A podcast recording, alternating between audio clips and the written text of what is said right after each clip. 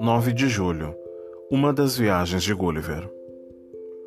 Lemuel Gulliver, cirurgião em Londres, resolveu fazer uma viagem marítima, pois estava entediado. Pouco depois de partir, uma tempestade começou. Gulliver caiu no mar e foi parar em uma praia, desmaiado.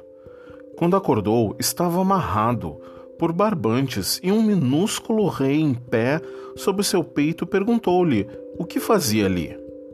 Ao ver que estava cercado por homens muito pequenos, Gulliver respondeu que havia naufragado e que não faria mal a ninguém. Assim, eles o soltaram e ainda o ajudaram a construir um barco para que pudesse voltar para Londres. Essa história é uma publicação de Ciranda Cultural, editora e distribuidora limitada.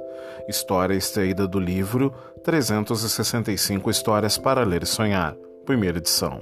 Textos Equipe Ciranda Cultural.